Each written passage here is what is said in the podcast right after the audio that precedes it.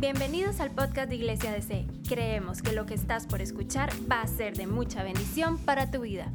La semana pasada iniciamos la serie eh, de eh, salvación y dimos el primer mensaje basado en las doctrinas del hombre y del pecado, ¿verdad? Y le llamamos la cadía. Hoy estamos dando inicio a la segunda parte y vamos a estar por dos domingos más. Pero hoy necesitamos eh, aclarar varias cosas, poner sobre la mesa cosas para que nuestra mente esté eh, eh, como, como cuchillo caliente en mantequilla, ¿verdad? Eso que uno comprende, hay, hay, hay buen movimiento, ¿verdad? No es que se pega y no hay comprensión, sino que queremos disfrutar este tiempo. Así que vamos a poner atención. Nuestro pasaje base, el del domingo pasado fue Romanos 3:23, el de hoy es uno muy conocido que mm, está enmarcado en una conversación que Jesús tuvo con un rabí, eh, con un maestro de la ley, y está en Juan 3:16. Y vamos a entonarlo juntos a una misma voz, a la cuenta de tres. Una, dos, tres. Pues Dios amó tanto al mundo que dio a su único Hijo para que todo el que crea en Él no se pierda, sino que tenga vida eterna. Y con eso arrancamos, vamos a estar, estoy acompañado hoy, ¿verdad? De mi amada y tengo otros descriptivos, ¿cómo se dice? Adjetivos calificativos, pero me los reservo para nuestro tiempo, ¿verdad? Vamos, mi amor. Gracias, buenos días. Dios me los bendiga montones a todos. Eh, yo pensaba y le decía a mi esposo la semana, le decía, qué lindo, porque el domingo comercialmente se celebra el Día de la Amistad y el Amor.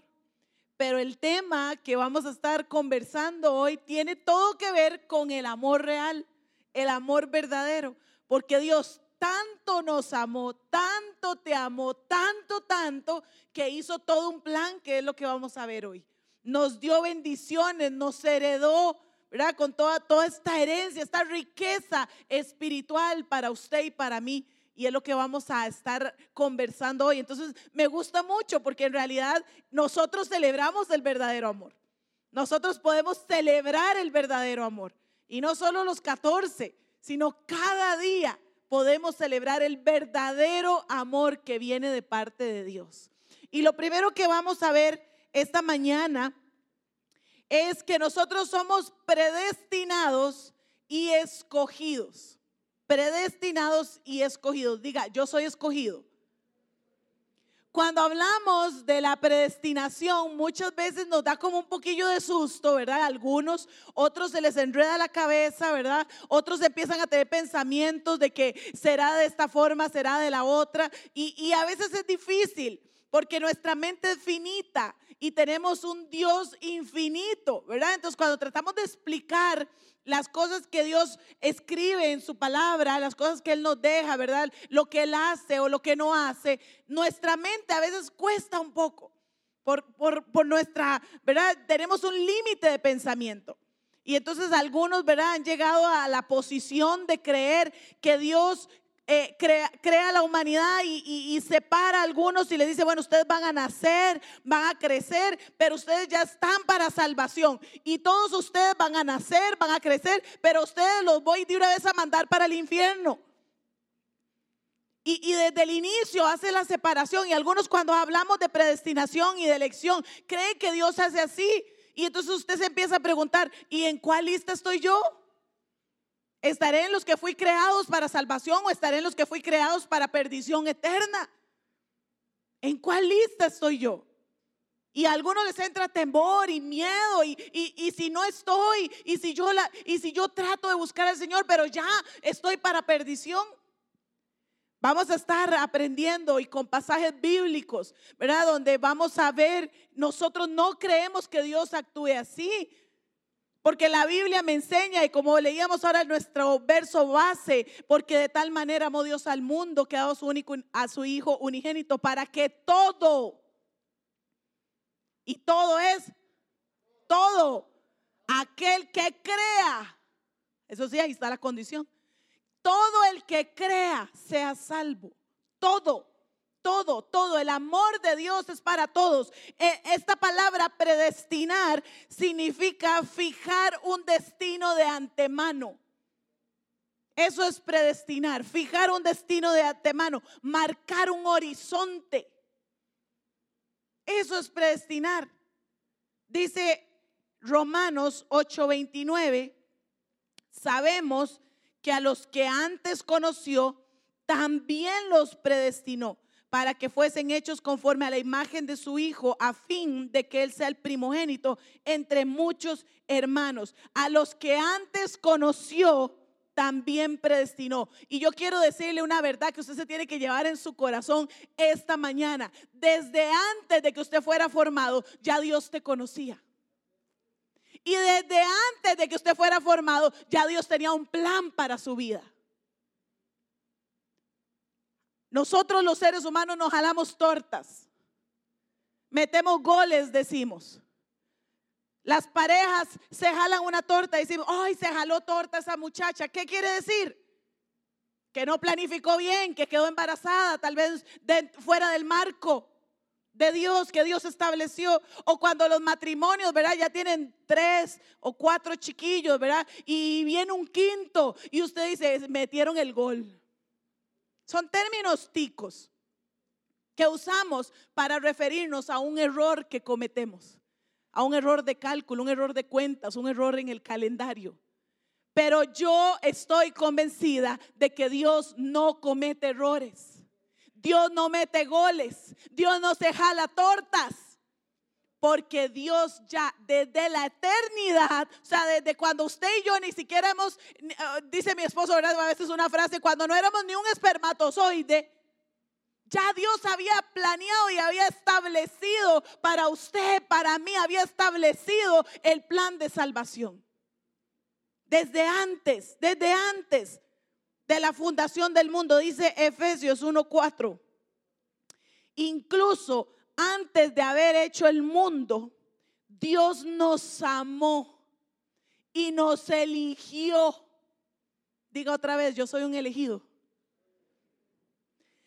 En Cristo para que seamos santos e intachables a los ojos de Dios. Vemos el propósito de la elección en estos dos pasajes. En uno de los en el primero de Romanos vimos que nos predestinó para ser conformes a la imagen Jesús.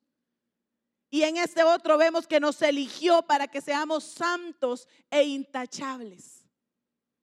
A veces, ¿verdad? En esta tierra vamos a sufrir el rechazo. Y eh, tal vez aquella mujer no nos escogió. Y tal vez aquel hombre no nos escogió. O tal vez aquel jefe no nos escogió para ese trabajo, no nos escogió para ese ascenso. O tal vez ese amigo no nos escogió para estar en ese momento especial. O tal vez mi papá no me escogió para algo significativo. Y vamos a sufrir el rechazo de muchos, pero hoy quiero que quede en nuestra mente y en su corazón y nadie se lo robe. Fuimos escogidos por Dios desde antes de la fundación del mundo. Lo siguiente que vamos a aprender hoy es acerca de la regeneración, ¿sí? Acerca de la regeneración. Yo no sé cuántos han escuchado este, este término, ¿sí? Pero la regeneración lo que tiene que ver es con la obra que el Señor hace en nosotros, eh, eh, en nuestro interior. Tiene que ver con el nuevo nacimiento. Es el momento en que se nos da un nuevo corazón, un nuevo espíritu y una nueva voluntad. Voy a volverlo a repetir, un nuevo un nuevo y una nueva voluntad. Gracias a que se nos da un nuevo corazón, un nuevo espíritu y una nueva voluntad, nosotros somos capaces ¿sí? de disfrutar incluso momentos como este. Usted y yo podemos disfrutar tiempos de oración. Ayer y hoy en la mañana en nuestra segunda reunión, esta es nuestra tercera reunión, estaba pensando en personas que a veces vienen, son invitadas, ¿verdad? Y, y, tal vez nunca han tenido nada que ver con Jesús, nada tienen que ver con ninguna religión, y aceptan una invitación a venir a la casa del Señor. Y, y uno ve que hay una actitud ah, simplemente como de brazos cruzados, no disfruto. Yo no sé cuántos disfrutamos el tiempo de oración de esta mañana. ¿verdad? Percibir la presencia del Señor, disfrutar y gozar. Pero hay personas que al no ser regeneradas, no disfrutan y su corazón no está inclinado a honrar al Señor, a deleitarse en las cosas de Dios. Cuando a mí se me da un nuevo corazón, un nuevo espíritu y una nueva voluntad, mi corazón está dispuesto a deleitarse. Entonces estamos cantando, estamos cantando todos, estamos congregándonos, vamos a la casa del Señor, vamos a leer la palabra, leamos la palabra. Hay grupo de conexión, yo me meto al grupo de conexión. Vamos a los 21 días de ayuno y oración, nos clavamos en los 21 días. ¿Por qué? Porque se me dio una nueva naturaleza, un nuevo corazón, un nuevo espíritu que quiere y desea y desea deleitarse y gozarse en las cosas del Señor. Gracias a ese nuevo corazón, nuevo espíritu y nueva voluntad, yo puedo perdonar cosas que antes yo había dicho que nunca iba a perdonar. ¿Cuántos? Es que yo he escuchado esto muchas veces. Es que yo, yo me había prometido que yo no iba a perdonar a ese desgraciado por lo que me hizo. Y yo prometí que esa vieja, ¿verdad? No se iba a salir con la suya. Yo no la perdono. Pero cuando vienen a Cristo hay algo que se ilumina, hay algo que pasa aquí adentro y es la obra de la regeneración. Se te regeneró el interior. Sí, ahora estoy perdonando, ahora estoy amando a gente que me caía, pero en ¿verdad? Mal, mal, ¿verdad? Está corrigiendo aquí mis hijos, mal, ¿cuál dice? Esta es una seña. Una vez estábamos en Cuba, estábamos haciendo un viaje misionero. Y, y esto, ¿verdad? Esto es que el bus va lleno. Entonces yo iba haciendo así por el parabrisas del chofer, ¿verdad? Cuando nos querían parar el, el, bus contratado, ¿verdad? Yo, haciendo, yo estaba muy feliz de poder hacer así. Muy bien. Va lleno, va lleno, ¿verdad?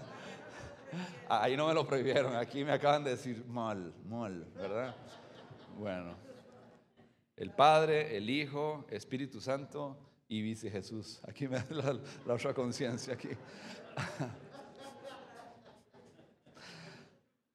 Qué increíble poder tener un corazón diferente hoy día y poder amar a gente que antes detestábamos.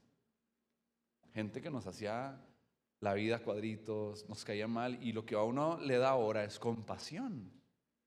Y ahora es misericordia y, y, perdono porque se me dio un nuevo corazón, un nuevo y una nueva voluntad. Y, quiero eh, llevarles al pasaje, a, a, tres pasajes rápidamente. Tito capítulo 3, versos 4 al 11. Los que están ahí en casita, vean allí en la pantalla. Dice, cuando Dios nuestro Salvador dio a conocer su bondad y su amor, Él nos salvó, no por las acciones justas que nosotros habíamos hecho, sino por su misericordia. Nuevamente queda establecido durante toda esta serie que no es nada de lo que nosotros hagamos, no es por obras, no es por nuestros actos ni justicia. Dice, es por Él, por su misericordia. Dice, nos lavó quitando nuestros pecados y nos dio un, ¿un qué? Nuevo nacimiento y vida nueva por medio de la preciosa e importantísima persona del Espíritu Santo. El Espíritu Santo hoy, ¿verdad? Hizo su obra y dijo, vamos a la casa del Señor. Hoy juntos levantamos las manos. Hoy juntos el Espíritu Santo ha estado teniéndonos en un mismo sentir, en adoración, en la palabra. En esta conversación que mencioné al inicio, quise rescatar este fragmento de la palabra del Señor cuando Jesús habla con Nicodemo. Y Jesús le responde, están ahí entablando esta conversación, le dice, te digo la verdad, a menos que nazcas de nuevo, otra vez regeneración, no puedes ver el reino de Dios. ¿Qué quieres decir? exclamó Nicodemo. Es un maestro, ¿verdad? es un, es un geek de la palabra. Dice, ¿cómo puede un hombre mayor, ojo la imagen que él tenía, cuando dice nacer de nuevo, el hombre pensó otra vez hacerle el piquete a la mamá. ¿Verdad? Piquete, eh, ¿verdad? Es cuando el hijo nace, cuando es un hijo que nace de manera natural, ¿verdad? Rasga a la mujer y, los pliegues de la mujer, ¿verdad? E, se rompen y entonces tienen que volver a coser. Nicodemo en su mente, de niño, porque conocía un montón de cosas, pero esto parecía que no lo comprendía. Y dice, ¿cómo le, me, me voy a zampar otra vez dentro de mi mamá? Dice, Jesús le contesta, ¿verdad? Jesús, qué lindo Jesús, siempre nos contesta. Te digo la verdad, nadie puede entrar en el reino de Dios si no nace de agua y del Espíritu. Y el ser humano, dice, el ser humano solo puede reproducir la vida humana, pero la vida espiritual nace otra vez. Mencionamos aquí a la persona del, del Espíritu Santo. Así que no te sorprendas cuando te digo, tienen que nacer de nuevo. ¿Qué es esto, gente? Dice Nicodemo, manda la parada que siendo maestro no comprendas el nuevo nacimiento. Ya deberías saber de esto. ¿Qué fue lo que le inclinó el corazón a Abraham, a David, a, Saúl, eh, eh, para que me adoraran, para que me buscaran, a Samuel? Todos los personajes del Antiguo Testamento habían nacido de nuevo. El Espíritu Santo había hecho un trabajo con ellos, porque no hay hombre, vimos la semana pasada, no hay hombre bueno, no hay hombre justo, pero algo hizo Dios en sus corazones que ellos le adoraron, le buscaron. Todo era por medio de la fe. El Espíritu Santo estaba actuando en ellos. Esto es la regeneración. Les voy a dejar el último pasaje que está en Ezequiel capítulo 36, parte de lo que Jesús menciona en su conversación con Nicodemo. Entonces los rociaré con agua pura y quedarán limpios. Lavaré su inmundicia y dejarán de rendir culto a ídolos. Vean lo que hace la regeneración. Les daré un corazón, ¿qué? Y pondré un espíritu dentro de ustedes. Les quitaré ese corazón jupón, terco. Corazón que de qué? De piedra. Y les daré un corazón tierno y receptivo. Pondré mi espíritu en ustedes. Aquí está el propósito. Para que sigan mis decretos y se aseguren de obedecer mis ordenanzas. Bueno, seguidito a esta parte de la regeneración, van de la mano. Es el, próximo tema que vamos a tocar, que es el punto 3, que es la conversión. Conversión. Van, van como juntas, ¿verdad? Van caminando de la mano. Entonces, ¿qué significa convertir? Convertir significa cambiar o transformar una cosa en algo diferente. Eso significa convertir, cambiar, voltearse volverse.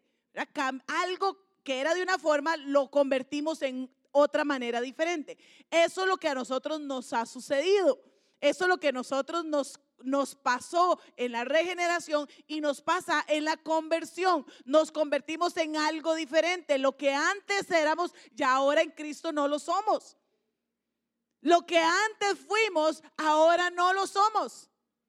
Hay una canción recordaba que yo cuando trabajé con niños, Castillo del Rey, hace muchos años, había una canción que cantábamos con los niños y decía, eh, basada en la palabra de Dios, decía, ahora en Cristo soy nueva criatura. Las cosas viejas pasaron, pasaron. Todas las cosas son hechas nuevas porque ahora en Cristo soy nueva criatura, decía la canción. Pero eso es un pasaje de la Biblia. Ahora en Cristo somos nueva criatura. No, somos nuevos. Eso es la conversión. Dice Hechos 2.27, 2.37, perdón. Dice, las palabras de Pedro traspasaron el corazón de ellos. Pedro les había predicado, Pedro les había expuesto la palabra de Dios y esas palabras habían llegado hasta lo más profundo de su corazón. Quienes le dijeron a él y a los demás apóstoles, hermanos, ¿qué debemos hacer?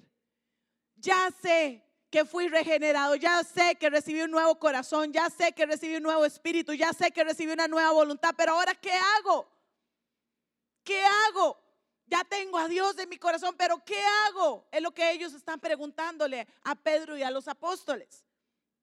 Y Pedro les contesta, cada uno de ustedes debe arrepentirse de sus pecados y volver a Dios y ser bautizados en el nombre de Jesucristo para el perdón de sus pecados. Entonces recibirán de regalo el Espíritu Santo. ¿Qué debemos hacer? Bueno, en el proceso de la conversión esa es nuestra pregunta. Ahora, ¿qué hago? Arrepiéntase de sus pecados. ¿Qué hago? Arrepiéntase de sus pecados y vuélvase a Dios. Antes estuvimos vueltos a un montón de cosas. Estuvimos vueltos a nuestros delitos, estuvimos vueltos a nuestros pecados, estuvimos vueltos a nuestros placeres, pero ahora me vuelvo a Dios. Me arrepiento de mis pecados y me vuelvo a Dios. Y dice Hechos 3:19, un poquito más adelante, dice, ahora pues, arrepiéntanse de sus pecados y vuelvan a Dios para que sus pecados sean borrados. Esto es la conversión. Es posible, gracias a, esa, a ese cambio que tuvimos, es posible que nosotros podamos obedecer a Dios, cumplir su voluntad, obedecer su palabra, sus mandatos, lo que Él nos ordena. Es posible gracias a la regeneración a través de la fe y a través del arrepentimiento. ¿Qué debemos hacer en la conversión? Arrepentirnos y volvernos a Dios. Esa es la conversión. Gracias. Bien, ahora vienen unas partes para nosotros más importantísimas de explicar en esta mañana y, ayer que repasábamos, ¿verdad? Eh, volvimos a escuchar lo que dijimos, cómo lo dijimos eh, y cómo lo ilustramos.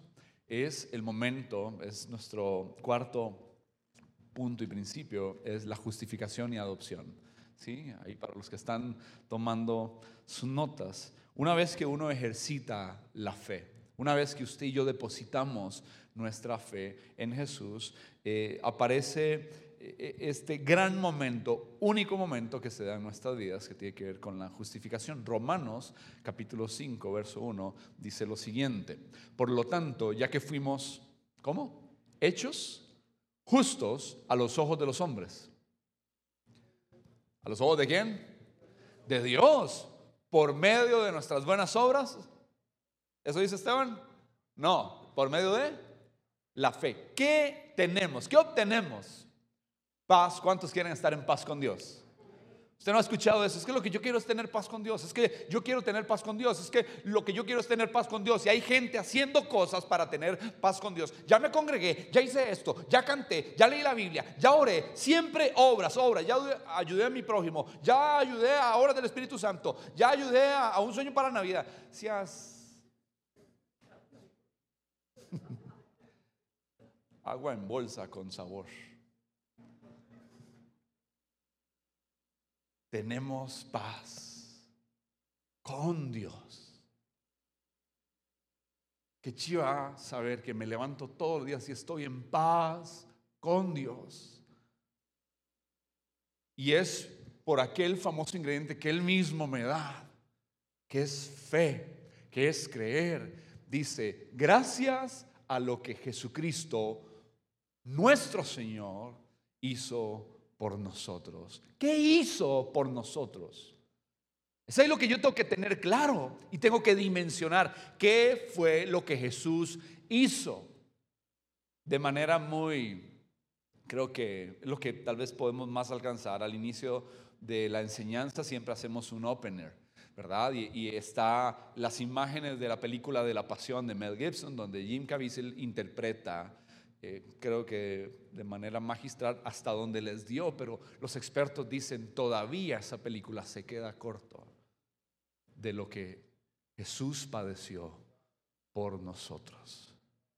Cuando vamos a la escritura, cuando vemos cómo era la brutalidad del imperio romano en castigar al criminal, en castigar al ladrón, en castigar al que infringía la ley y saber que Jesús, nuestro amado, el que acabamos de decirle, tú nos amas, tú me amas, ¿verdad? No hizo absolutamente nada, pero recibió castigo como si hubiese hecho absolutamente todo lo malo. Y ahí es cuando eh, debo entender la doctrina de la sustitución. Jesús nos sustituyó.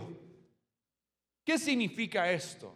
¿Qué significa la justificación? La justificación significa que Dios le imputó a Jesús los pecados de todos nosotros todas nuestras aberraciones, todas nuestras vulgaridades, todos nuestros malos pensamientos, todas nuestras malas actitudes, nuestros odios, rebeldías, violencia, malas palabras, chismes, murmuraciones, vulgaridades, adulterios, fornicaciones, abortos, violencia, muerte, hurto, todo Jesús Lo llevó en la cruz del Calvario. Y dice la palabra en 2 Corintios capítulo 5, verso 21. Cristo nunca pecó. Pero Dios lo trató como si hubiera pecado. Piensen esto un segundo. Piensen allá en casa un segundo. Dios lo trató como si hubiera pecado. Y eso me hace volver el pensamiento, decir, ¿cómo hubiese sido yo tratado? ¿Qué era lo que me tocaba a mí? ¿Cuál fue el castigo que me tocaba a mí? Dice, Dios lo trata a él, a su único hijo, al unigénito, ¿sí? Para declararme a mí, ¿qué? ¿Quién de ustedes va a poner ¿sí? llegamos a, la reforma y dice, yo voy a agarrar a mi segundo hijo, Gabriel, ¿verdad? Y lo, eh, tomen, maten a ese chamaco para que todos ustedes queden libres. ¿Quién de ustedes va a hacer eso? ¿Usted haría eso? Roberto, Cris, ¿harían eso con algunos de sus hijos? Tirárselo hacia... Maten, maten ahí. Desbarátenlo para que todos ustedes sean libres. Si lo hacen, quedan declarados inocentes y sacan todas esas personas de ahí. Dios entrega a su Hijo, Jesús decide desde antes de la fundación del mundo darse a sí mismo por rescate de todos nosotros. Entonces, aquí tenemos a la culpable de todas mis angustias. ¿Se acuerdan ese salmo? Usted es la culpable de todas mis angustias, de todos mis quebrantos. Gabriel es culpable, viene el juez. Esta es la imagen del juez y el criminal. El juez va a dar un veredicto, ¿sí?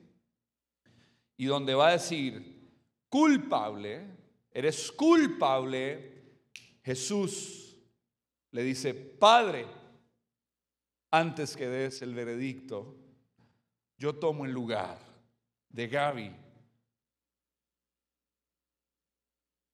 Que todo el peso de tu justicia caiga sobre mi espalda para que ella sea declarada inocente ante tus ojos. Cárgame, que venga el castigo de la ira y tu justicia, tu carácter, ¿sí?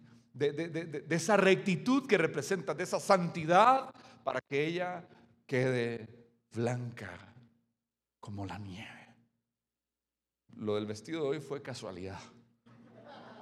No lo pensamos así, pero nos quedó tan chuzo hoy. Y Jesús pone su espalda, su cabeza, sus manos, sus pies y él solo es una llaga. Mas Jehová cargó sobre él el pecado de todos nosotros y nos liberó. Y Dios lo trató como si fuera un pecador que nunca pecó. Y hoy y yo somos justos. ¿Cuántos inocentes hay aquí? No los veo convencidos, si no voy a tener que volver a explicar. ¿Cuántos inocentes estamos aquí?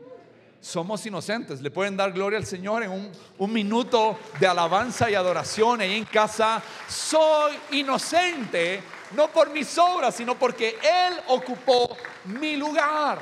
Al mismo tiempo, simultánea a esto, el Espíritu Santo viene dentro de nosotros, dice Gálatas capítulo 4, verso 6.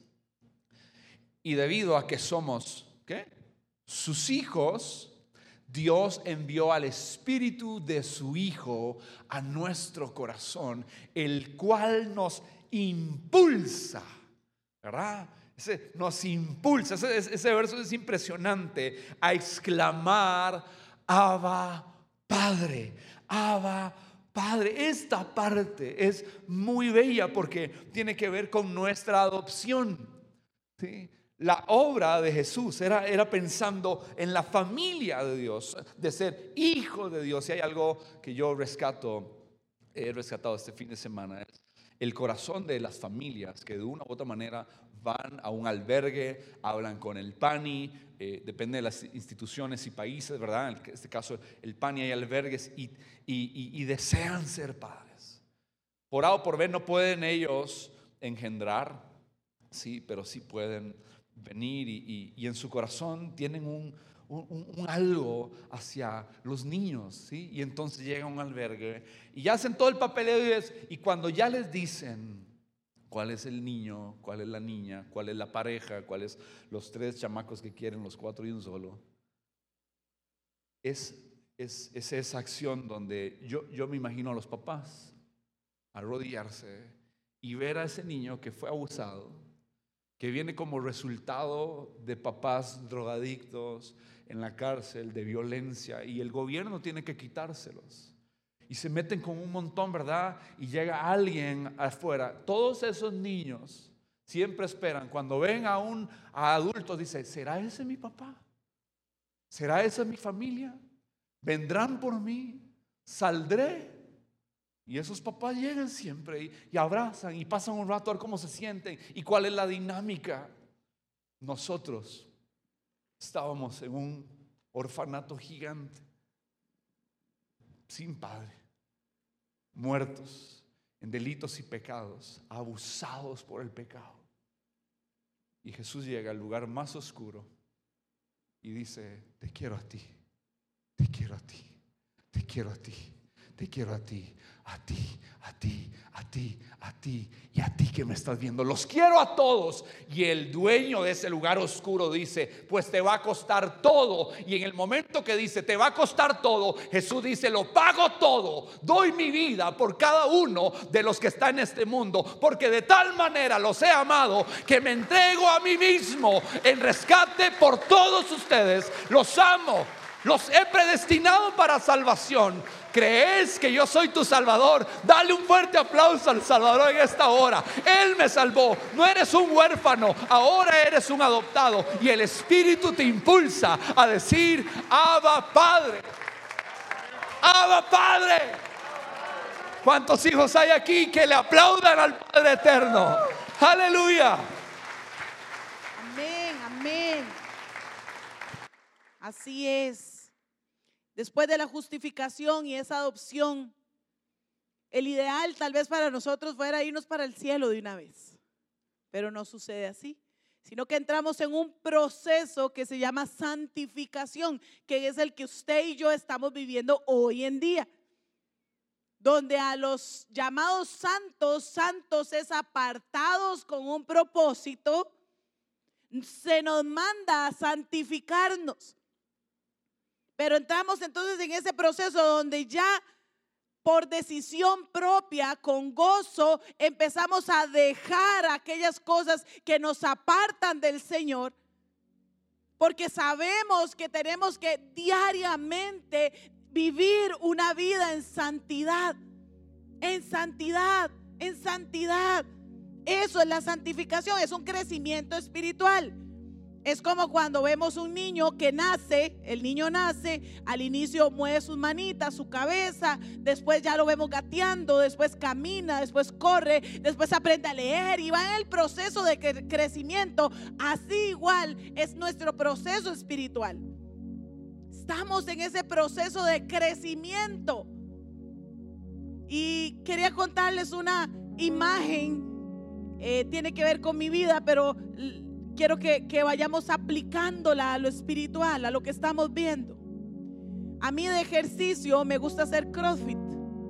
Voy a cumplir siete años de, hacer, de practicarlo y con el mismo entrenador. Pero entre todas las cosas que me ponen a hacer, ¿verdad? Que no todo lo hago muy bien. Ahí está mi esposo de testigo, ¿verdad? Este. Lo que menos me gusta hacer es correr. Soy muy mala para correr. Soy muy chapa para correr. Chapa, sí, mala. Eh, no, me, eh, no solo no me gusta, sino que no lo hago bien. Y normalmente en este sistema de ejercicios usted entra al lugar y hay una pizarra y en la pizarra está escrito lo, lo que se va a hacer. Ahí tengo a Cali, ¿verdad? Coach de CrossFit también. Y, y escriben en la pizarra, es una tortura total, porque usted apenas entra, ya usted ve lo que le toca hacer. Y un día, eh, cuando entro, ahí también un, un amigo de la iglesia, Gustavo, él entrena con nosotros y él me dice, Gaby, su día preferido. Y vuelvo a ver a la pizarra y, entre lo primero que había que hacer era correr la milla. Y ya yo empiezo y me desanimo, ¿verdad? Yo digo, no, hombre, mejor me hubiera quedado dormida, no hubiera venido hoy, ¿verdad? Pero como tengo un ratillo de conocer al coach, entonces yo empiezo una negociación con él. Y empiezo, pero este, y si le hago bicicleta y en vez de una milla le hago dos, pero en la bici, y él me dice, no, usted va a correr. Pero de verdad, vea, se lo cambio por el remo y yo hago remo todo lo que usted quiera. A la media hora se lo hago en remo. No, usted va a correr. Pero vea, él se llama Luis y yo le digo, pero Luis, es que yo soy muy mala corriendo. Luis, es que a mí me da cólico. Luis, es que todos me ganan. Luis, todos corren rapidísimo y yo me consumo la hora corriendo. Usted va a correr. Luis, pero por favor, vea, me duele la rodilla. Usted sabe que yo me duele la rodilla, yo no puedo correr. Y entonces ya era tanto que él se me acercó y solo a mí, porque estaban todos escuchando mis quejas. Y solo a mí me dice, usted va a correr porque yo voy a correr a la par suya. Entonces salimos ahí, ¿verdad? En el punto de partida. Y empezamos a correr. Y él iba a la par mía. Iba diciéndome, Gaby, la respiración, ahorita no se preocupe cómo van sus pies, solo respire, solo respire, solo respire. Cuando ya llevamos como 400 metros, me dice, esa es la respiración, mantenga esa respiración, así es, vamos, eh, eh, exhale, bote, ese es el ritmo. Ahora sí, concentrémonos en los pies, cómo van sus pies, vaya coordinando sus pies con las manos, vamos, vamos, vamos, vamos. No pare. Y yo le decía, Luis, tengo un cólico, póngase la mano ahí, no pare, no pare, ya vamos a llegar, no pare. Corrí la milla sin parar. Es un milagro. Ese día se hizo un milagro. Pero lo que quiero decir, y, de regreso, ¿verdad? Porque yo voy a un lugar que queda ahí por la Princesa Marina en Curridabat. Entonces la milla es bajar hasta Goyo, ¿verdad? Cruzar el frente multiplaza, llega uno hasta Goyo y de vuelta. Entonces a la vuelta eso casi no se nota, pero si usted lo hace corriendo sí se nota mucho. Es como una cuestita. Y entonces ya, ya yo no aguantaba y ya para el final en la cuesta se hace más grande. Vamos, ya va a llegar, ya va a llegar. Conforme yo iba corriendo de, primero, ¿verdad? Mis compañeros ya venían de vuelta. Y mis compañeros, vamos Gaby, vamos, si se puede. Le tocó con el coach, vamos Gaby, ya va a llegar. Cuando yo ya doy y me devuelvo y entro al lugar, ahí todo el mundo, ¿verdad? Qué bien Gaby, corriste, porque todos saben que no me gusta correr. Lo hizo, Gaby lo hizo. Y ahí estaba el coach, lo hizo, Gaby lo hizo. ¿A dónde quiero ir con esta ilustración? Porque estamos hablando de la santificación. La santificación es el proceso donde todos nosotros estamos en esta vida corriendo. Pablo mismo lo ilustra como una carrera y dice que no es el que llega primero, sino es el que llega. Él lo ilustra como una carrera. Y, en esta carrera no vamos solos. ¿Por qué? Porque a veces nosotros creemos que vamos a ir, ¿verdad? Solitos y entonces empezamos en nuestra mente, es que yo no puedo dejar ese vicio. Es que yo no puedo dejar ese pecado. Es que yo no puedo que jamás, yo no, yo no puedo esto. Yo no puedo leer la Biblia. Yo no puedo orar más de tres minutos. No, es que yo no puedo. Yo no puedo quitarme ese deseo. Yo no puedo. Y entra nuestro precioso coach que se llama Espíritu Santo y nos dice, hey, no vas a ir solo, porque yo voy a ir con usted. Yo voy a ir con usted. Esta carrera no la hace solo. Yo corro con usted y él va ahí corriendo y nos dice, hey, ese pensamiento, elimínelo, quítelo de su vida. Hey, vamos, si puede, hoy si puede, vamos a vencer hoy. Y ahí va el Espíritu Santo con nosotros. No vamos solos, pero somos iglesia y somos cuerpo y somos familia. Y algunos van a correr muy rápido y algunos vamos a correr muy lento. Y algunos van a llegar primero y otros nos vamos a quedar atrás. Y algunos van a ir como si fueran flotando. Y usted sabe, pero qué lindo corre. Es que parece que, pero ni suda. Y otros vamos a ir hechos leña con la lengua afuera, con tres cólicos que ya usted ni sabe dónde le está dando un cólico. Otros se van a caer, se van a torcer el tobillo, pero somos iglesia. Y ahí es donde no podemos juzgar la manera de correr del uno o del otro, sino más bien volvernos en esas porristas. ¡Ey, qué carga! Lo estás haciendo. ¡Qué bien! Hoy ganaste, hoy triunfaste. ¡Vamos! ¡Vamos! Un día más, vamos. Hoy lo hiciste bien, hoy lo hiciste mejor. Y dejamos de hacernos las zancadillas y nos volvemos en una familia. Y aquella persona que corrió la milla, en mi caso, yo cuando corrí la milla, lo primero que hice fue llegar a decirle a mi esposo, corrí la milla y no paré. Vamos a ir ganando de triunfo en triunfo hasta que el día sea perfecto. Dice segunda de Corintios 3, 18. Así que todos nosotros, a quienes nos ha sido quitado el velo, podemos ver y reflejar la gloria del Señor. El Señor, quien es el Espíritu, nos hace más y más parecidos a Él a medida que somos transformados a su gloriosa imagen. Ese es el proceso en el que usted y yo estamos proceso de santificación. Lo podemos resumir este proceso que es un, una obra progresiva de Dios y de nosotros, la cual nos hace cada vez más libres del pecado, pero más parecidos a Él. Eso es la santificación. Pero ahí no quedamos, nos falta el último. ¿Están listos? ¿Están listos? Hacemos el cierre.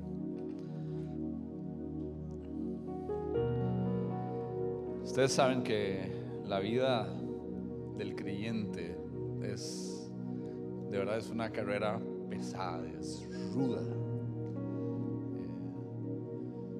Eh, y dice que angosto es el camino que lleva a la, salvación. Pero después de haber atravesado, ser entendidos de que fuimos predestinados, regenerados, eh, convertidos, justificados, adoptados, santificados. Entonces dice, ¿y, ¿y cómo acaba esto? Porque este cuerpo de empieza a echar canas, ¿verdad? Empiezan a doler algunas partes del cuerpo, nos empezamos a enfermar, nos empezamos a debilitar Nadie aquí va para joven.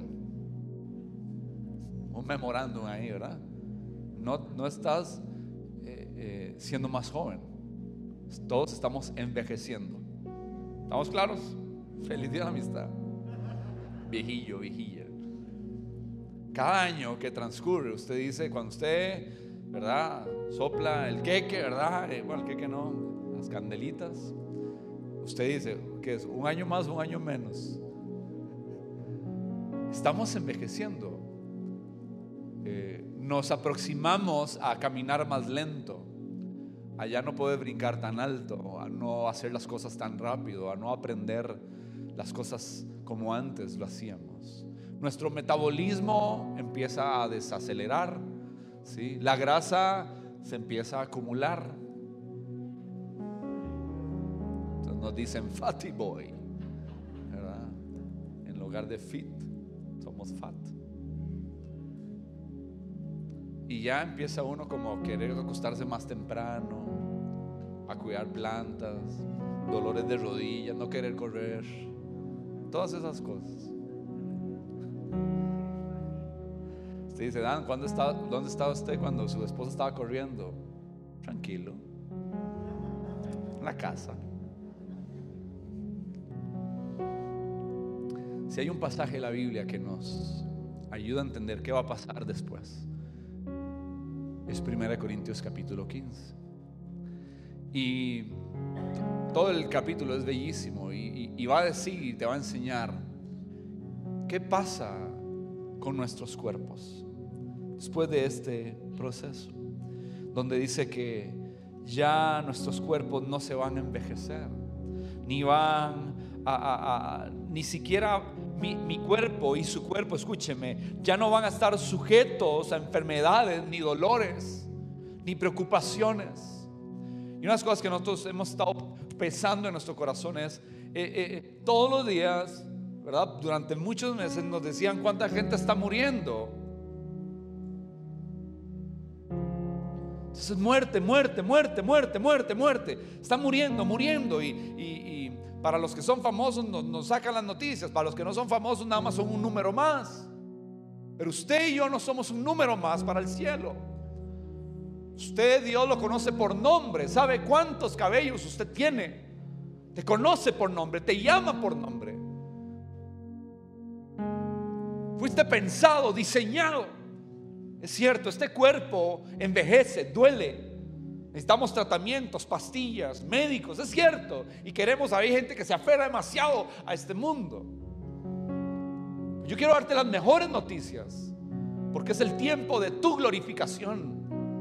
Es el tiempo, lo que se planeó desde antes de la fundación del mundo, cuando se pensó en ti, se pensó en tu nombre, se pensó en el idioma, se pensó en qué color de ojos ibas a tener, cómo iba a ser tu cabello, qué estatura ibas a tener, qué idioma ibas a hablar, qué familia ibas a tener, las circunstancias por las que ibas a atravesar. Dios te diseñó, Dios te diseñó, Dios te diseñó, pero no te vio solo desde el inicio, sino que también dio el final, porque Él es el alfa y la omega, el principio y el fin. Y Te vio glorificado, y Él te vio levantado, y Él te vio tu cuerpo transformado, rejuvenecido, exaltado. Y dice la palabra que vamos a ser enterrados y plantados en la tierra, pero seremos resucitados para que vivamos por siempre. Este cuerpo va a ser transformado y este cuerpo que fue enterrado en deshonra va a ser resucitado en gloria. Viene el día de tu gloria. No importa si te empiezas a encoger, si empiezas a enfermar, si te internas, no importa si estás en una unidad de cuidados intensivos. Entiende que vas a ser enterrado en deshonra, pero vas a ser levantado en gloria. No importa si sos enterrado en debilidad,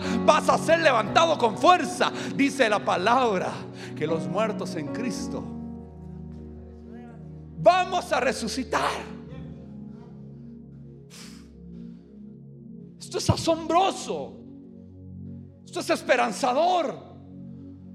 Es que mi cuerpo es, vea, esta vaina se va a ir al polvo. Pero dice la palabra que seremos resucitados con fuerza. Vamos a ser enterrados como cuerpos humanos naturales, pero vamos a ser resucitados como cuerpos espirituales. Tu cuerpo que estás viendo aquí no va a ser el mismo, mi hermano, mi hermana. Tu cuerpo va a ser regenerado, tu cuerpo va a ser resucitado, tu cuerpo va a ser transformado. Y esto que dolía antes ya no va a doler, ya no habrá más llanto, ya no va a haber más dolor, no va a haber más enfermedad. Te vas a gozar porque se te había dado un corazón nuevo un espíritu nuevo, una voluntad nueva. Pero el Señor hace todo completo. Te va a dar un cuerpo nuevo también el día que seas levantado o seas llamado. Dale un aplauso a aquel que resucitó primero y le dijo, ¿dónde está muerte tu aguijón? ¿Dónde, oh sepulcro, tu victoria? Sorbida es la muerte en victoria. Aleluya. Aleluya, dale fuerte ese aplauso ahí en casa. Dale fuerte ese aplauso. Seremos levantados, resucitaremos. Va a sonar la trompeta y nos vamos a levantar con Él. Ayer estábamos almorzando con mi papá y los pastores de jóvenes. Y Randall saca el teléfono y nos enseña un accidente que hubo en Fort Worth, Texas donde se apilaron un montón de carros y trailers y murió no sé si más de una decena de personas. Y ven, ven eso, entonces mi papá se recordó del famoso hermano Pablo de un mensaje a la conciencia. ¿Se recuerdan ese programa? Lo dan incluso en Canal 7, ¿verdad? El hermano Pablo. Dice, si el hermano Pablo estuviese vivo, hubiera sacado una reflexión de esto. Y seguro cuenta todo el relato, ¿verdad? De cómo fue el accidente y termina diciendo, mi papá estaba ahí reflexionando, dice, ¿quiénes de esos que murieron en este accidente en Texas pensaron que ese día no regresaban a la casa? ¿Quiénes de aquí ya dieron por un hecho que hoy regresan a la casa? Lo dieron por un hecho. su fecha de expiración, usted va a expirar el último aliento. Usted y yo no sabemos cuándo ni cómo. Pero le quiero decir que si usted es hijo, adoptado, justificado, redimido, usted va a ser glorificado y usted va a ser levantado. Las próximas dos semanas, Gaby y yo vamos a estar enseñando acerca de la seguridad de la salvación. Por favor, inviten a cuanta gente pueda. Llenemos esto hasta donde se pueda. Nuestros tres servicios queremos enseñar. Porque hay gente que vive un temor con esto. Pero creemos que el Espíritu Santo va a traer una convicción bien fuerte de la seguridad de salvación a todos sus hijos. Y el que no está convencido, que el Espíritu Santo haga su obra. Padre eterno, gracias te damos por tu palabra.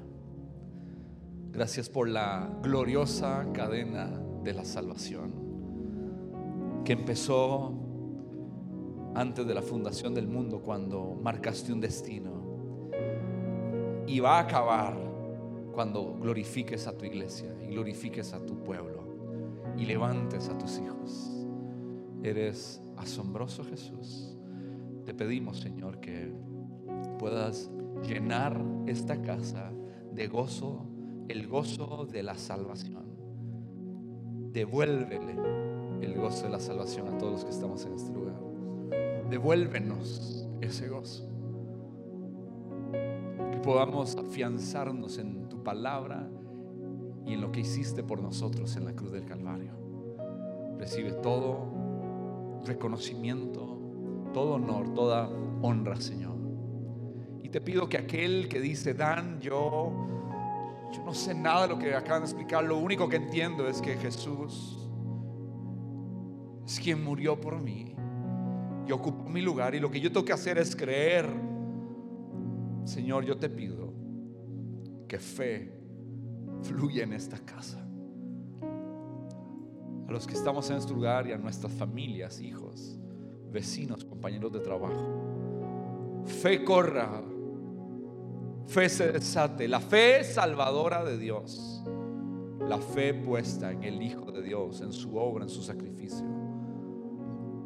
Que nuestros ojos se vuelvan a ti y que nos arrepintamos de nuestros pecados y recibamos tu perdón y tu Santo Espíritu more en nosotros y podamos exclamar porque nos impulsas a decir, Abba, Padre. Gracias. Gracias Jesús por tu sacrificio. Salvación hay aquí para todos los que creen en Jesús. Él es el autor y consumador de esta fe. Tú la iniciaste, Señor, en nosotros. Gracias por justificarnos. Y gracias Espíritu Santo por acompañarnos en el bello proceso, a veces rudísimo, de la santificación. Hoy nos vamos de este lugar llenos de gozo y con nuestro corazón en tus manos, porque nos diste un nuevo corazón, un nuevo espíritu, una nueva voluntad y creemos que nos vas a dar un nuevo cuerpo en Cristo Jesús. Amén y Gracias por escucharnos. No olvides compartir este mensaje. Para más contenido e información sobre Iglesia DC, puedes visitar nuestro sitio web iglesiadc.com.